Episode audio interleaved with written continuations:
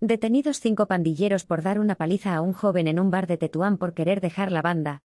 Agentes de la Policía Nacional han detenido a seis personas de la banda latina de los Trinitarios como presuntas responsables de la agresión a un joven en un local de ocio nocturno de la capital madrileña el pasado mes de abril, ha informado este martes la Jefatura Superior de la Policía de Madrid.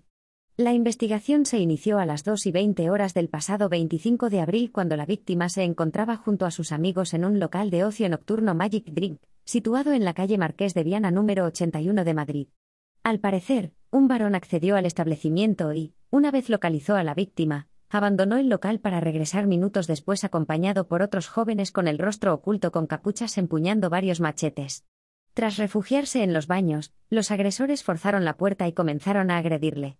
La víctima, un chico dominicano de 20 años, presentaba múltiples heridas por arma blanca de grandes dimensiones, fundamentalmente en ambos miembros superiores, que en determinadas zonas tenían semiamputación. También en miembros inferiores heridas menos graves, posiblemente defensivas. Tras ser estabilizado e intubado, fue trasladado al Hospital La Paz, donde ingresó en estado grave. Permaneció varios días ingresado en la UCI.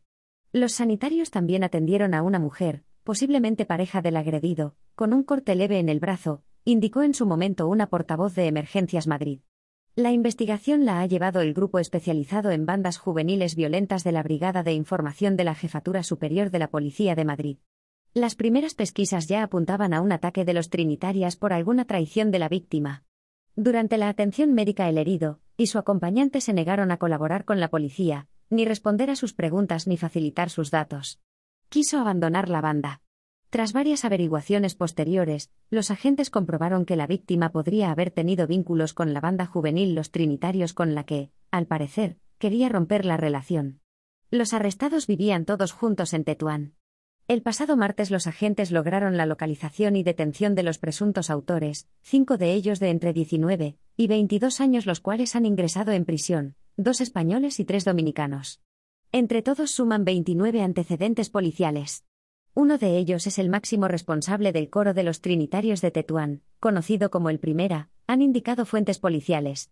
El sexto detenido es un menor de edad español que pasó a disposición de la Fiscalía de Menores imputándole a todos ellos los delitos de tentativa de homicidio y pertenencia a organización criminal puesto que eran miembros probados de la banda juvenil Trinitarios. Ahora se encuentra en un centro de menores en régimen cerrado. La investigación continúa abierta y no se descartan nuevas detenciones, ya que según los testigos fueron más los pandilleros participantes en la agresión. En una rueda de prensa celebrada hoy sobre otra cuestión, preguntada por este tema por los periodistas, ha confirmado que la víctima quería salir de una banda, por lo que ha trasladado a los jóvenes que coquetean con bandas urbanas violentas que es un lugar muy peligroso, que es fácil entrar, en la que prometen una vida fácil, alegre y segura, pero que es muy difícil salir de ellas, porque de ellas se sale herido o fallecido.